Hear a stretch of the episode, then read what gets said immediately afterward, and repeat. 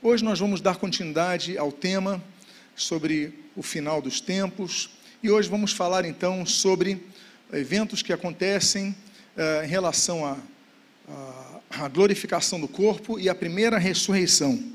Convido que você então, uh, vamos avançar aqui, mas convido que você recline sua cabeça, vamos fazer uma oração, Pai amado, havemos de ler, esquadrinhar, estudar a Tua Santa Palavra a respeito da primeira ressurreição e da glorificação dos corpos. Fala conosco, edifica a nossa alma, fortalece a nossa fé. Pelo conhecimento da tua palavra, o que nós pedimos, nós fazemos agradecidos em nome de Jesus. Amém e amém. Vamos falar então da primeira ressurreição. E eu abro com um texto que se encontra em Apocalipse, no capítulo de número 20, no versículo de número 6. Bem-aventurado e santo é aquele que tem parte na primeira ressurreição. Sobre esses, a segunda morte não tem poder.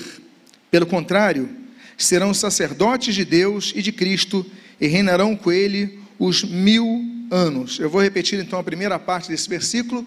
Bem-aventurado e santo é aquele que tem parte na primeira ressurreição, e sobre esses a morte não tem poder. A Bíblia menciona duas grandes ressurreições coletivas e consequentes a essas ressurreições estão os dois únicos destinos finais possíveis, eternos. A primeira ressurreição, então, trata sobre os bem-aventurados salvos, e a segunda ressurreição são aqueles que vão ser levados para o juízo da condenação. O próprio Senhor Jesus, no capítulo 5 do Evangelho segundo João, dos versículos 28 e 29, ele ensinou o seguinte: não fiquem maravilhados com isso, porque vem a hora em que todos os que se acham nos túmulos ouvirão a voz dele e sairão. Os que tiverem feito bem, para a ressurreição da vida, e os que tiverem praticado mal, para a ressurreição do juízo. Então, o Senhor Jesus, ele também menciona essas duas grandes ressurreições coletivas. Existe um quadro que vocês vão ver agora, que dá um panorama geral sobre essas duas ressurreições. E vamos depois mostrar esse quadro novamente. Mas você pode ver aqui três tipos de configurações que podem ser observadas no mundo, que é o mundo físico e o mundo celestial, chamado também de o terceiro céu, e o mundo inferior. Sobre o mundo inferior, que nós chamamos de inferno, eles trazem locais diferentes. Depois nós vamos dar um estudo sobre a questão do inferno. Não existe apenas um inferno, ainda que as nossas Bíblias tenham traduzido assim. Jerônimo, quando vai traduzir, então para o latim, ele pega a palavrinha grega Hades, ele fala mundo inferior, infernos.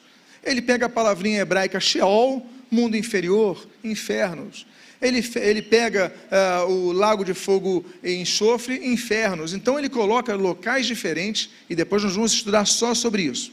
Mas o que eu quero mostrar para vocês aqui é que então nós temos o mundo físico, que é o mundo que nós vivemos agora nesse momento. Aí vem a cruz de Cristo. E na cruz de Cristo acontece então, a partir da cruz de Cristo, a primeira ressurreição. Depois disso, então, surge o período da igreja, que é o período que nós estamos vivendo hoje.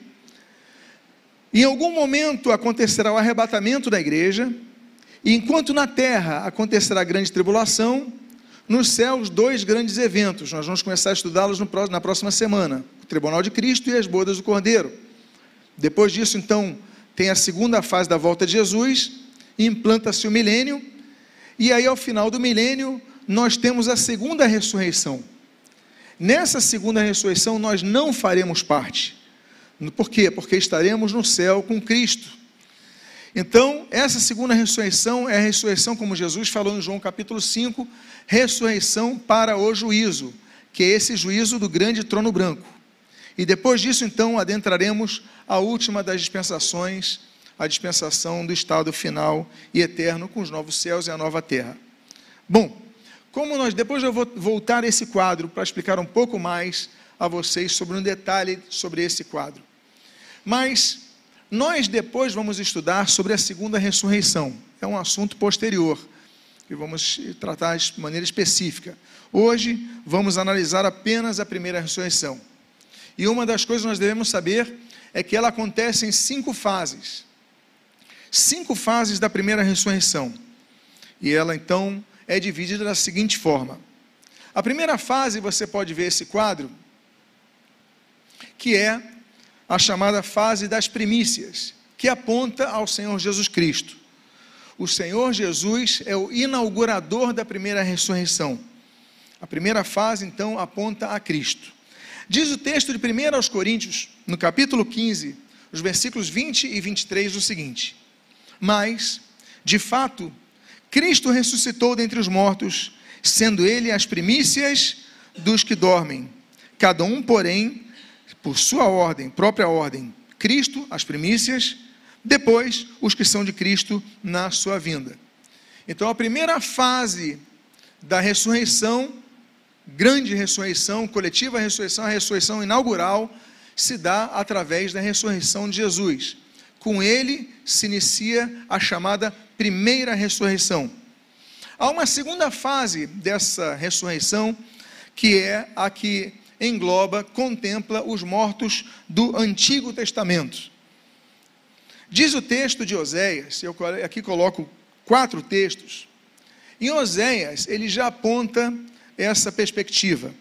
Capítulo 13, versículo 14 diz: Eu os remirei do poder do inferno e os resgatarei da morte. Eu volto a dizer, mas o inferno não é um local definitivo, como é que ele vai resgatar? Porque a palavrinha grega, aqui hebraica, que você pode ver, é Sheol. Sheol aponta para o mundo inferior. O Sheol, ele aparece na Bíblia mais 60 e poucas vezes.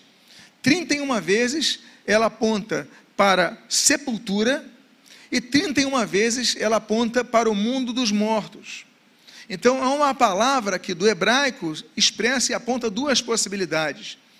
A comissão, as comissões de tradução bíblica, então, elas fazem um trabalho chamado hermenêutico, e eles, então, pegando o contexto, eles definem em que se aplica isso. Então, usam a palavra inferno para o mundo inferior, mas ali o texto de Oséias 13 diz: Eu os remirei do poder do inferno e os resgatarei da morte, ou seja, onde estão os mortos. Hebreus capítulo 2, no versículo 14, nós lemos o seguinte: Visto, pois, que os filhos têm participação comum de carne e sangue, destes também ele igualmente participou para que, por sua morte, destruísse aquele que tem o poder da morte, a saber, o diabo, e livrasse a to todos os que, pelo pavor da morte, estavam sujeitos à escravidão por toda a vida. Então, a perspectiva dos mortos era que ficassem sujeitos à escravidão por toda a vida, mas havia uma promessa de haver um resgate dessas pessoas naquele eh, local onde estavam. E aí nós vamos então para o fato de que a Bíblia aponta que Jesus esteve no inferno. Volto a dizer, são lugares distintos. Mas que inferno Jesus teve? Para onde ele foi? Em que momento isso aconteceu? O texto de 1 Pedro, capítulo número 3, nos versículos 18 a 20, e no capítulo 4, no versículo 6, eles relatam esse evento. A Bíblia diz: Pois também Cristo padeceu uma única vez pelos pecados, o justo pelos injustos, para conduzir vocês a Deus, morto sim na carne, mas vivificado no espírito, no qual também foi e pregou aos espíritos em prisão. Os espíritos estavam aprisionados ali no Sheol, ou no Hades. É, o Sheol é hebraico, Hades é grego. Então foi e pregou aos espíritos em prisão, os quais no outro tempo foram desobedientes, quando Deus aguardava com paciência nos dias de Noé, enquanto se preparava a arca, na qual poucas pessoas, apenas oito, foram salvas através da água. Capítulo 4, versículo 6. Para este fim, foi o evangelho pregado também a mortos. O evangelho foi também pregado a mortos, para que, mesmo julgados na carne segundo os homens, vivam no espírito segundo Deus. E o quarto texto é o de Efésios, capítulo 4, versículo 8, no qual lemos: Quando ele subiu às alturas, levou cativo o cativeiro e concedeu dons aos homens.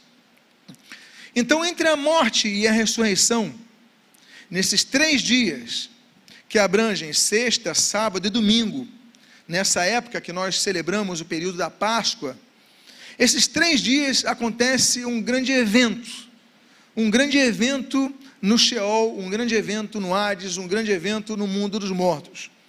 Jesus ele vai e prega aos espíritos em prisão. Eu vou colocar novamente, você pode é, ver nessa tela mais uma vez. E aqui nós temos exatamente o que nós aqui expusemos pelas páginas bíblicas. A cruz de Cristo, ele morre, ele desce aos espíritos em prisão. Depois vamos falar sobre a diferença desses locais, volto a dizer num estudo específico. Mas havia uma separação entre os justos e os injustos, entre os justos e os incrédulos, entre os que almejavam a salvação de Deus e aqueles que não queriam essa salvação, desprezavam essa salvação. Em Lucas capítulo 16, nós vemos essa diferença, quando a Bíblia apresenta Lázaro no seio de Abraão e um homem muito rico no lugar de tormentos, e entre eles havendo um abismo separando os dois, os dois não têm acesso a ambos. Nesses três dias, entre a morte e a ressurreição de Cristo, Cristo vem, ele prega aos espíritos desobedientes, mostrando que ele é o Senhor, ele é o Salvador, ele é a promessa da redenção, e ele anuncia que é ele que realmente as pessoas aguardavam em relação à promessa. Por isso você pode ver esse vermelho da cruz, ele avançando aqui pelo abismo, indo para o mundo, o local dos tormentos. E ele aqui no seio de Abraão leva cativo o cativeiro. Ele resgata os santos do Antigo Testamento que aguardavam a promessa, os justos do Antigo Testamento, e os leva para o céu. Então esse quadro, ele representa exatamente esse momento. Quando Jesus ressuscita, como nós já falamos, acontece a primeira fase da primeira ressurreição, que ele leva, ele é a primícia, eles são as primícias, ele é a primícia né, dos mortos, ele leva cativo o cativeiro, ele leva então os que aguardavam a promessa da redenção, ressurretos, e aí nós vamos então para a terceira fase da primeira ressurreição. A terceira fase abrange os mortos em Cristo. A Bíblia diz, 1 Tessalonicenses, capítulo número 4, versículos 16 e 17: Porque o Senhor mesmo, dada a sua palavra de ordem, ouvida a voz do arcanjo e ressoada a trombeta de Deus, descerá dos céus, e os mortos em Cristo ressuscitarão primeiro. Depois nós, os vivos, os que ficarmos, seremos arrebatados juntamente com eles entre as nuvens, entre nuvens, para o encontro com o Senhor nos ares. E, assim, estaremos para sempre com o Senhor. Essas três fases da grande, da, essas três fases, elas falam dessa grande ressuscitação, ressurreição na primeira fase. Agora, a igreja sobe. Depois disso, começa um período na terra de a grande tribulação. Haverá salvação, sim, na grande tribulação. E a Bíblia então aponta que vão morrer pessoas martirizadas pela sua fé em Cristo. Eles não subiram antes porque não vigiaram, eles não subiram antes porque estavam frios na fé. Eles não, mas eles tinham a semente do evangelho. Eles tinham a palavra nos seus corações. E arrependidos, Deus não despreza um coração quebrantado. Então, eles serão salvos. Esse evento futuro, ele é apresentado no livro de Apocalipse, no seu capítulo número 7, dos versículos 9, 13, 14 e 15. Diz o texto que foi agora citado. Depois destas coisas, e aí então João está tendo a visão sobre o que está acontecendo na terra. Depois dessas coisas, vi e eis grande multidão que ninguém podia contar de todas as nações, tribos, povos e línguas, em pé diante do trono e diante do cordeiro, vestidos de vestes brancas. Um dos anciãos tomou a palavra e me perguntou: Quem são e de onde vieram estes que estão vestidos de branco? Respondi: O Senhor sabe. Então ele me disse: Veja o que ele disse. Estes são os que vêm de onde? Da grande tribulação, que lavaram as suas vestes e as alvejaram no sangue do Cordeiro. Por isso, estão diante do trono de Deus e o adoram de dia e de noite no seu santuário. Então nós vemos que a percepção, a revelação dada a João, ele vê uma multidão de todos os povos, tribos, línguas e nações. E quem são esses? E aí então lhe é revelado: olha, esses são os santos que foram martirizados na grande tribulação. Então haverá salvação durante a tribulação. Aquele que estava frio na fé, aquele que não subiu no arrebatamento, ele vai saber o que aconteceu. E aí ele vai ter a prova, vai ter a oportunidade de se manter mais uma vez fiel ao Senhor para subir ao Senhor. Mas antes disso, ele vai experimentar o martírio. E por fim, a quinta e última fase da grande tribulação vai acontecer no período milenial. O período milenial, volto a dizer, é o período que começará após a segunda fase do retorno de Jesus. Então eu lembro, a qualquer momento o arrebatamento da igreja, a igreja sobe, tribunal de Cristo, bodas do Cordeiro. Na terra, sete anos da grande tribulação. No final disso, quando a nação de Israel estiver cercada pelos exércitos inimigos, Jesus volta. Ele volta no Monte das Oliveiras, já estudamos sobre isso, vamos depois falar mais, mais sobre isso. A igreja volta com ele e se implanta o reino milenial. Quem estará no reino milenial?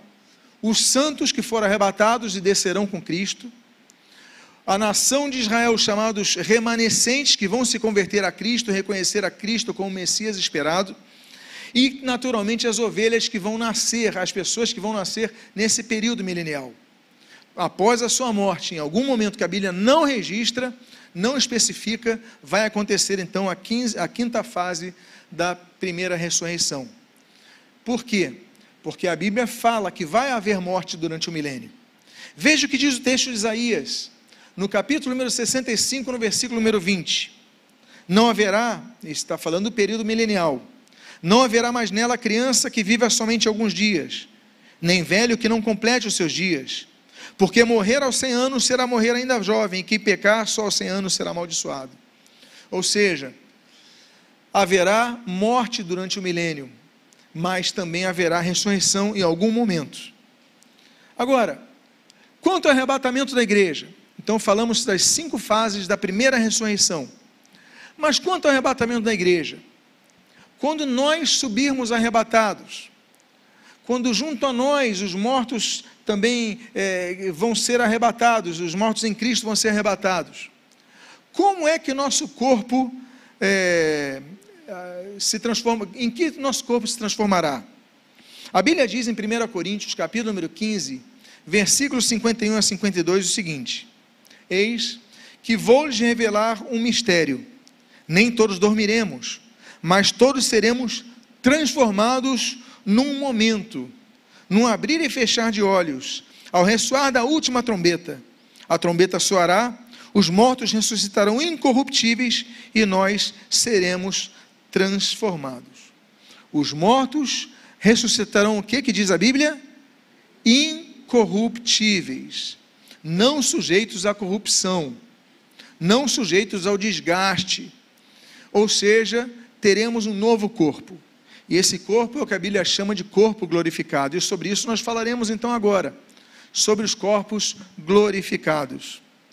A Bíblia diz em Filipenses, no capítulo 3, nos versículos 20 e 21, o seguinte: Pois a nossa pátria está nos céus, de onde também aguardamos o Salvador, o Senhor Jesus Cristo, o qual transformará o nosso corpo de humilhação para ser igual ao corpo de sua glória. Então, o corpo glorificado, segundo a eficácia do poder que ele tem de até subordinar a si todas as coisas.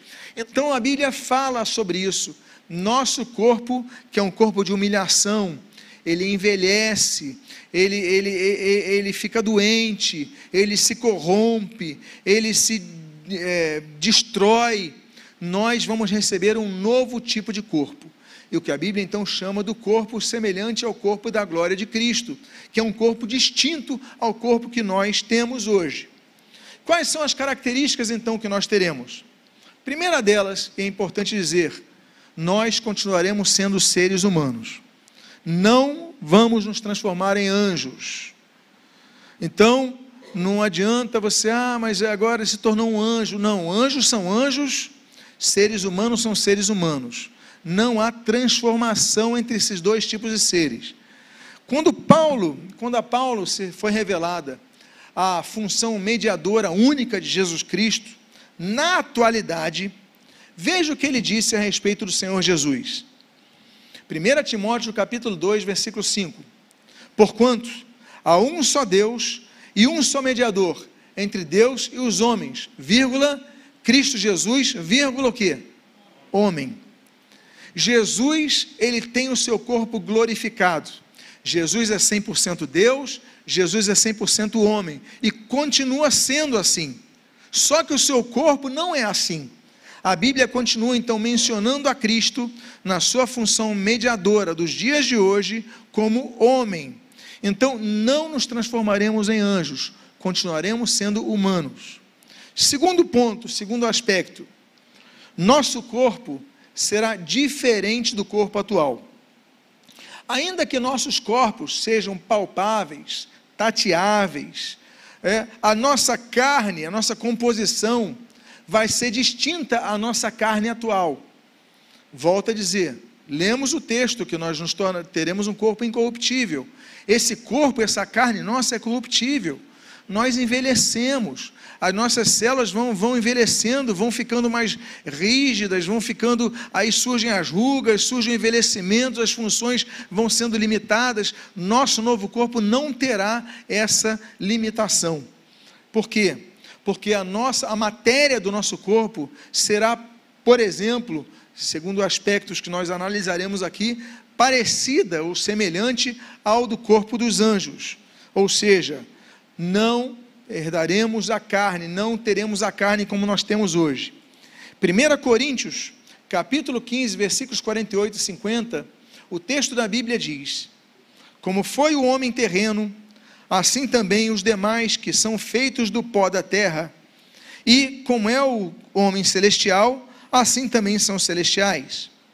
Com isso quero dizer, irmãos, olha só, que a carne e o sangue não podem herdar o reino de Deus, nem a corrupção herdar a incorrupção. Ou seja, a gente não vai herdar essa carne que nós temos hoje. O nosso corpo vai ser um corpo distinto. Terceira característica: seremos imortais. Uma vez que nossos corpos serão glorificados e serão incorruptíveis, ou seja, eles não passarão pelo desgaste e o envelhecimento como acontece com os corpos corruptíveis. Por isso nós lemos no texto de 1 Coríntios, capítulo número 15, versículos 54 e 55 o seguinte: E quando este corpo corruptível se revestir de incorruptibilidade, e o que é mortal se revestir de o quê? Imortalidade. Então se cumprirá a palavra que está escrita: tragada foi a morte pela vitória. Onde está, ó morte, a sua vitória? Onde está, ó morte, o seu aguilhão? Então, o nosso corpo mortal vai ser revestido de um corpo imortal. Receberemos imortalidade quando ressuscitarmos ah, no nosso novo corpo. Quarta característica que é importante que saibamos a respeito do corpo glorificado: nós manteremos a nossa forma de falar. É interessante notar que Maria Madalena, ela quando vai reconhecer Jesus, ela não reconhece Jesus pela aparência física, mas reconhece pela forma como Jesus fala o nome dela. Veja só o texto de João capítulo 20, os versículos 14 a 16. Diz assim: Depois de dizer isso, ela se virou para trás e viu Jesus em pé, mas o que? Não reconheceu que era Jesus. Jesus lhe perguntou, mulher, por que você está chorando? A quem você procura? Ela, supondo que ele fosse o jardineiro, respondeu: Se o Senhor o tirou daqui, diga-me onde colocou e eu o levarei. Jesus disse: Maria. Eu não sei qual a entonação, a entonação que ele falou, mas ele só falou assim: Maria. E ela, voltando-se, lhe disse em hebraico: Raboni, que quer dizer mestre. Ela reconheceu Jesus não pela fisionomia, nem pelo diálogo inicial, mas pela forma como Jesus falou uma palavra, Maria, o nome dela. Porque ele podia falar Maria, Maria, Maria, mas talvez Jesus, de uma forma especial, peculiar, falasse com ela assim: Maria. Ela, Senhor, mestre. E ela reconhece Jesus pela forma de falar. Então Jesus estava num outro corpo glorificado, não foi reconhecido pela aparência, mas foi, e ela pensou que era o jardineiro, mas foi reconhecido pela sua forma de falar.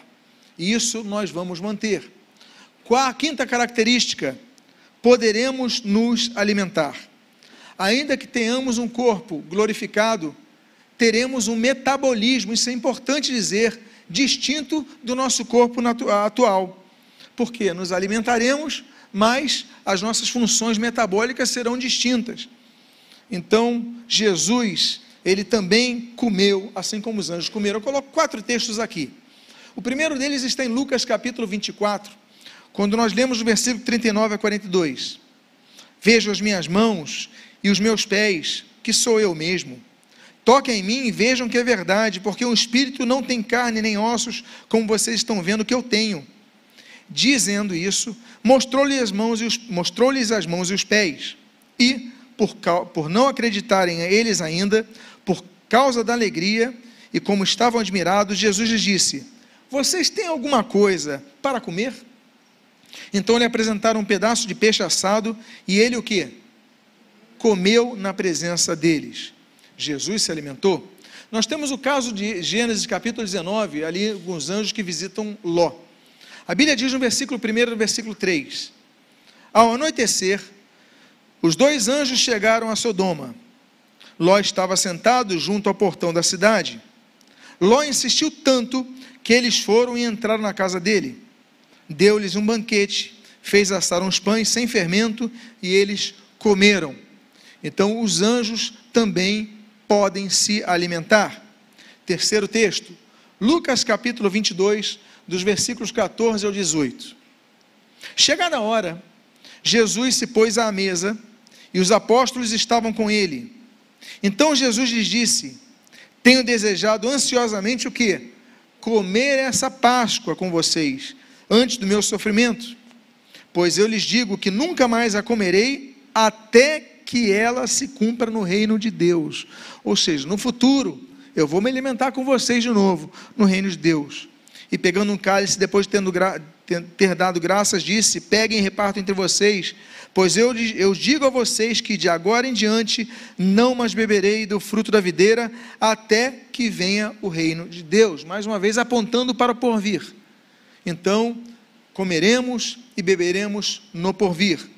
E quarto texto, Apocalipse, capítulo 2, no versículo 7, a Bíblia diz: Quem tem ouvidos, ouça o que o Espírito diz às igrejas.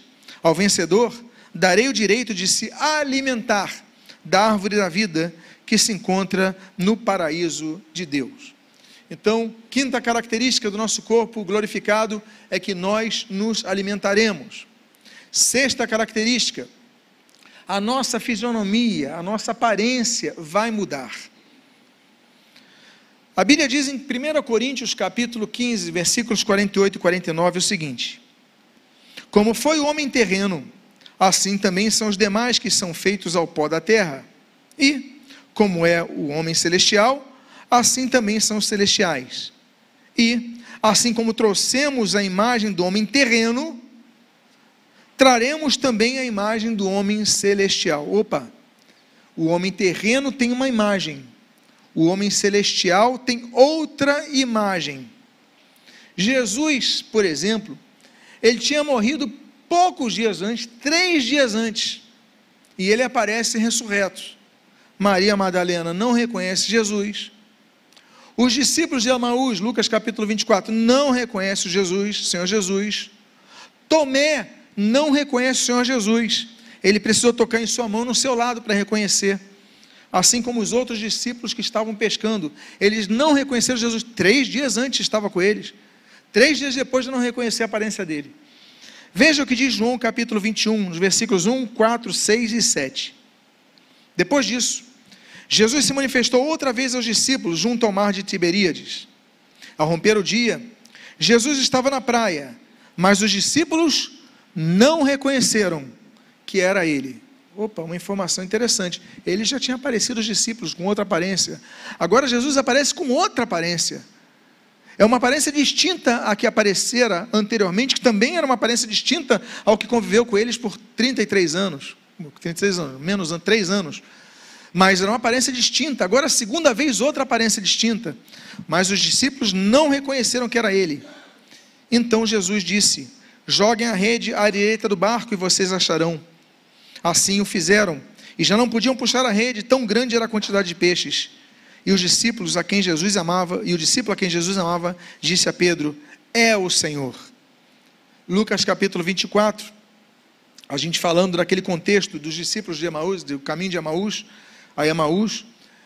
Lucas 24, versículos 30 a 31 diz: E aconteceu que, quando estavam à mesa, ele pegou o pão e o abençoou. Depois partiu o pão e deu a eles. Então os olhos deles se abriram. E eles reconheceram Jesus, mas ele desapareceu da presença deles. Ou seja, os discípulos a caminho de Emaús, conversando com Jesus, falando a respeito de Jesus, não reconheceram que era Jesus. Só quando Jesus parte o pão e distribui o pão, ou seja, o gesto de Jesus, a forma de Jesus, eles reconhecem Jesus. Então essa mudança, ela pode ser mais bem compreendida quando nós avançamos no texto grego. Diz assim Marcos capítulo 16, os versículos 9 e 12. Havendo Jesus ressuscitado de manhã cedo, no primeiro dia da semana, apareceu primeiro a Maria Madalena. Depois disso, Jesus manifestou-se em outra o que? Forma a dois deles que estavam a caminho do campo. Eu coloquei a palavrinha ali grega, morfé. Daí vem a palavra metamorfose. Morfê. Morfê significa forma, formato, modelo, aparência externa. Ou seja, a forma como uma pessoa é reconhecida pelos olhos. Isso é o morfê.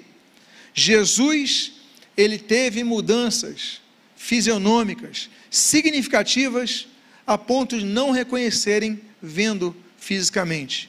E essa mudança proposital que pode acontecer, que aconteceu com Jesus, ela também acontece com outros anjos. Às vezes nós recebemos anjos e não reconhecemos são anjos.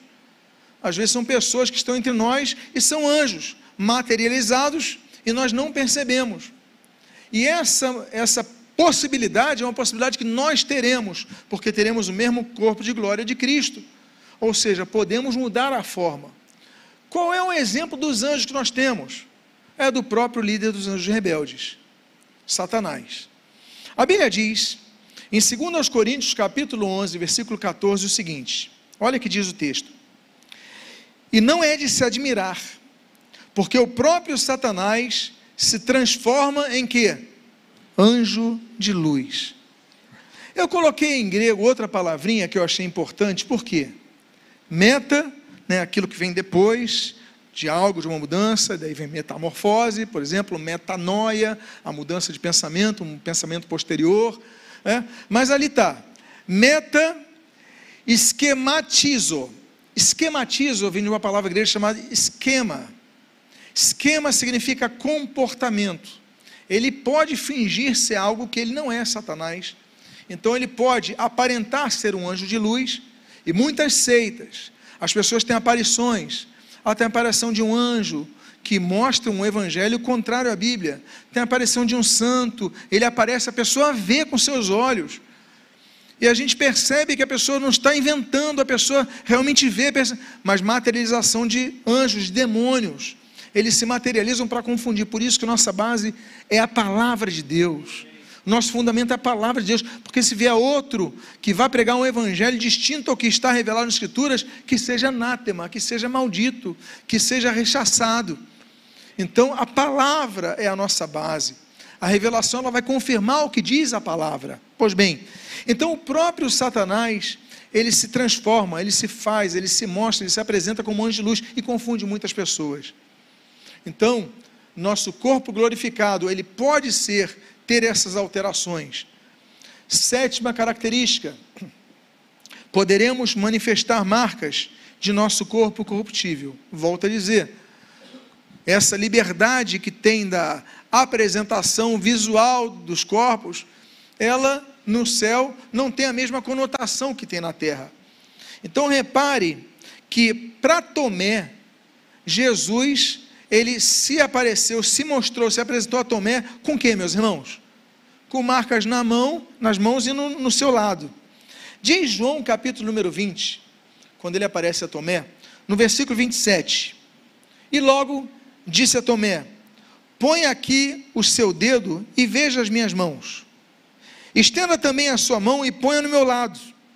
Não seja incrédulo, mas crente. Ao que Tomé respondeu: Senhor meu e Deus meu. Então, para Tomé, Jesus, ele mostrou marcas nas mãos e no costado, a marca da lança. Agora, por que, que Jesus não apresentou a coroa de espinhos? A marca das coroas de espinhos? Por que Jesus não apresentou as marcas é, da, dos chicotes que ele levou? É, por que, que Jesus não mostrou as marcas é, do cravo nos pés? Mas só das mãos e do costado. Porque oito dias antes, Tomé, ele tinha especificado isso. Veja só o que diz o texto de João, capítulo 20, 24 e 25. Tomé, um dos doze, chamado Dídimo, não estava com eles quando Jesus veio. Então os outros discípulos disseram a Tomé: Vimos o Senhor.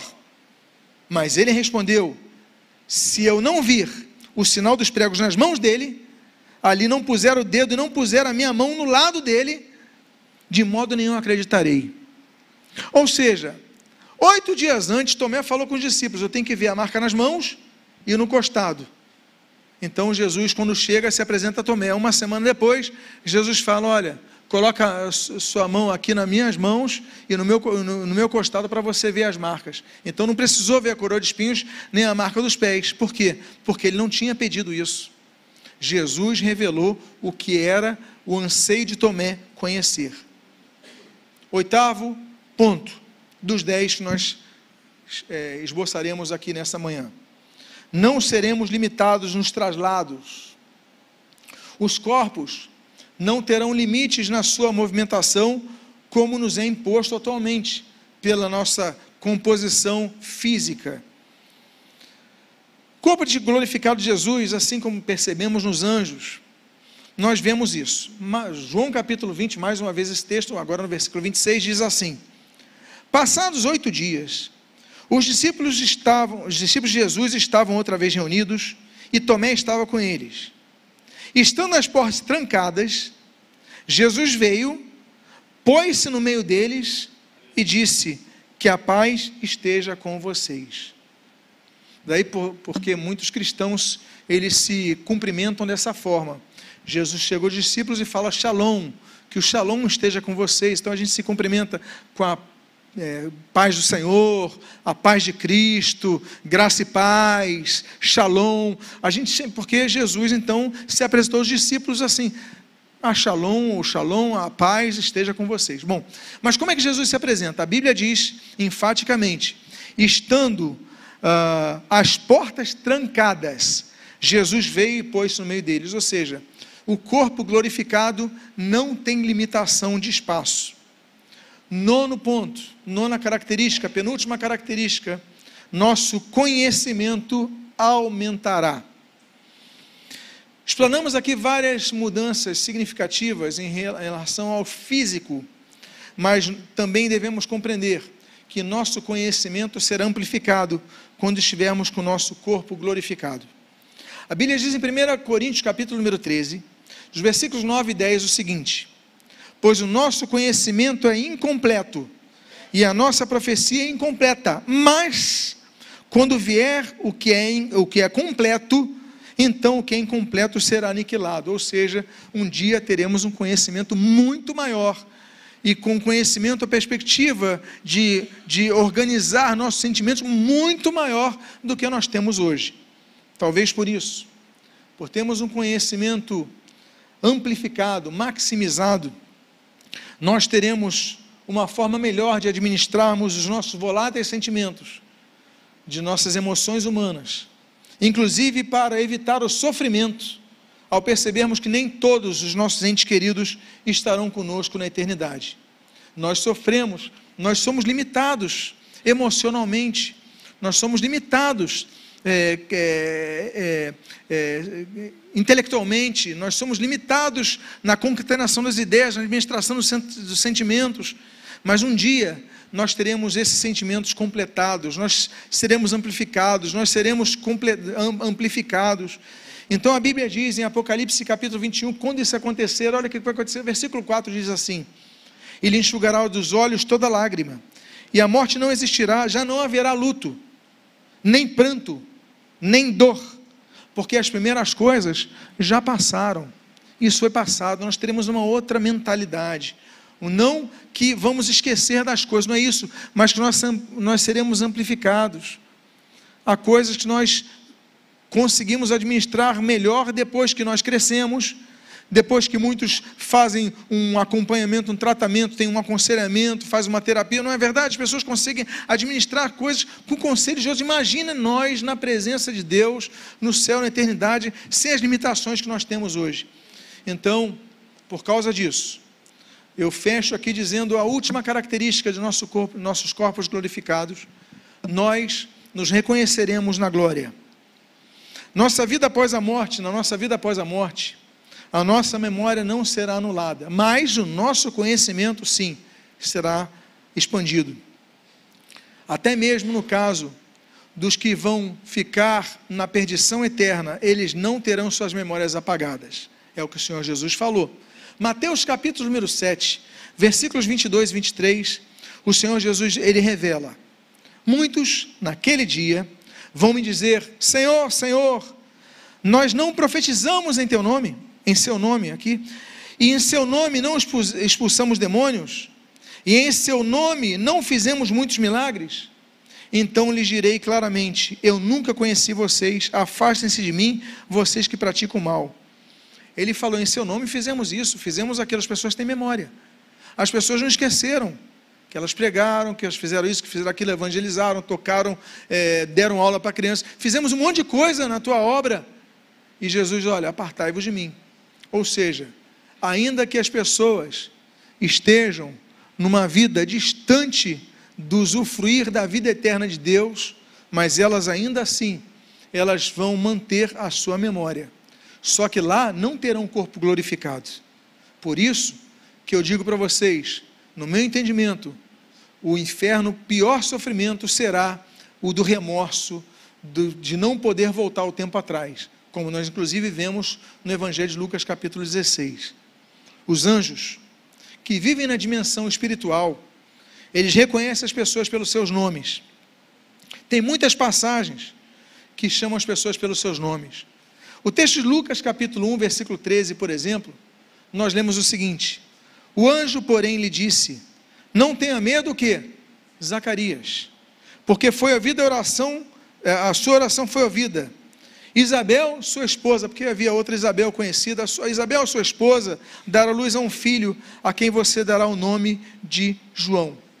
Então, no mundo espiritual, as pessoas reconhecem quem são, quem somos nós, reconhece os nossos nomes, como nós somos tratados. E por isso, então, nós conseguiremos reconhecer pessoas no céu. Como Jesus falou em Mateus capítulo 8, no versículo número 11: Digo a vocês que muitos virão do Oriente e do Ocidente e tomarão lugar à mesa com Abraão, Isaac e Jacó no reino dos céus. Se nós reconheceremos tais patriarcas, como não reconheceremos outras pessoas, especialmente aquelas com as quais nós convivemos. Conclusão do estudo de hoje. O que acontecerá no céu após o arrebatamento? O arrebatamento ele encerra a dispensação da igreja, a dispensação da graça, a era eclesiástica, e ela inaugura na terra a dispensação do juízo. Mas e no céu? No céu, dois grandes eventos acontecerão: o tribunal para entrega dos galardões e as bodas do Cordeiro. E sobre um destes assuntos, o Tribunal de Cristo, vamos tratar na próxima semana. Lembro a vocês que esse estudo estará dessa semana disponível a vocês em nosso site escatologia.com.br. Que Deus possa ter abençoado a sua vida de maneira rica e abundante em nome de Jesus. Amém.